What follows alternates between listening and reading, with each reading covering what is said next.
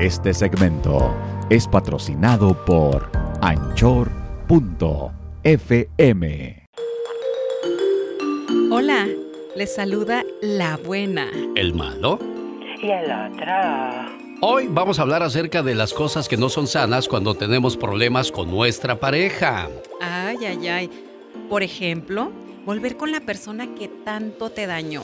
Creo que es una cosa que de verdad no es sana para nadie. ¿Sabes qué es lo que pasa? Que nos volvemos masoquistas, nos gusta la mala vida, nos gusta sufrir, nos gusta ponernos de tapetito para que el otro nos pise. Totalmente, te vuelves persona, una persona dependiente y, y digo, o sea, es, es, sano tal vez volver con una persona que por cualquier cosita no funcionó y desean darse una oportunidad, pero ya cuando te dañan tanto, ¿a qué regresas? ¿Cuántas oportunidades son buenas en, una, en un error? Eh, o en una situación que cada vez se rompe más y más y más y más. Híjole, pues si me preguntas a mí que yo no doy ninguna. Ah, bueno, entonces a, mala sombra me acerqué, chihuahuas. Ay, Dios santo, no, porque cuando se quiere jamás te da una oportunidad cuando ya no te funciona una relación. No es sano que estés llorando todas las noches como una Magdalena, haciéndote la víctima, gritando, sufriendo, maltratándote. Oye, ya el hombre o la mujer allá comprando cheve y tú acá sufriendo llorando en vez de... Exactamente. Tomando con los amigos. Bailando con desconocidas en los centros nocturnos, porque a veces uno se encuentra a cada desconocida y dice, ¿acaso me merezco esto yo también? Andar bailando con puras desconocidas. Dándoles dinero allá a las muchachas pobrecitas para que se compren ropa. Y porque tienen bien poquita ropa, ¿verdad? Dándole bola de hacha, qué bárbaro. y el otro acá llorando. Sí, no, no, no es bueno, no es sano que, que te ahogues, que, te, que te lastimes porque te lastimas. Reprimes tus sentimientos, te físicamente te vas dañando, ¿eh? Y no es sano que creas que no eres lo suficiente para nadie.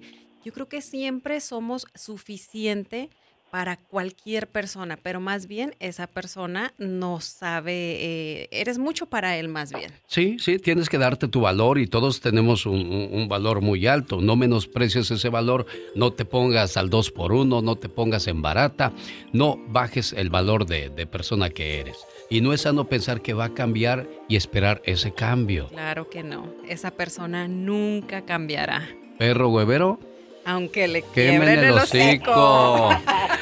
Exacto, si de brazos te desprecian, otros te están esperando. Ándale, el otro tú sí sabes. No es sano que creas que no eres lo suficiente para nadie. Oye, eso totalmente. Y sabes que eso lo veo mucho en los hombres que luego empiezan a, la mujer a, tratar de hacerla menos. Quizá también existe mujeres a los hombres, pero normalmente el hombre, su machismo hace eh, hacer o decir este tipo de acciones. ¿Sabes que a eso se le llama dominio? Siempre, siempre, eh, yo pienso que ese es uno de los principales problemas en la pareja cuando él o ella quieren tomar el control. Eso es dañar psicológicamente a la pareja. Yo, yo pienso que el matrimonio es como un carro, donde nada más debe de haber un chofer. Y si quieres puedes cambiar, sabes que ya me cansé, ahora maneja tú.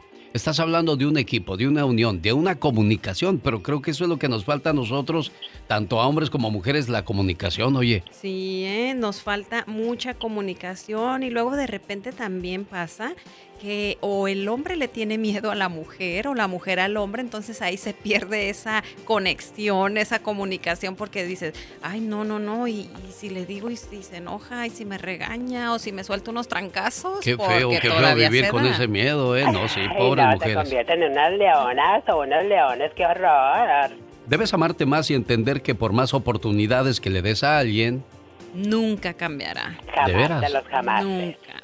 No, no, no hay manera de, cambiar tu manera de pensar, tu manera de ser. Sí, sí, a veces sí lo queremos hacer, pero muchas veces ya es demasiado tarde, ¿no? Sabes, yo creo que a veces cuando ya te dieron muchas oportunidades, se te hace fácil volver a hacer lo mismo con el paso del tiempo. Entonces es, es la mis, repetir la misma historia. Yo no comulgo con eso de que el hombre o la mujer tienen que ser dejados. No, señor. El matrimonio no es un ring donde vas a pelear y a ver quién gana o un partido de fútbol a ver quién mete más goles. Se trata de juntos hacer equipo, juntos levantar el trofeo y salir adelante. ¿O me equivoco? claro que no, así debe de ser. Yo soy el malo. Yo soy la buena. Ella soy el otro. Ay, tú las traes.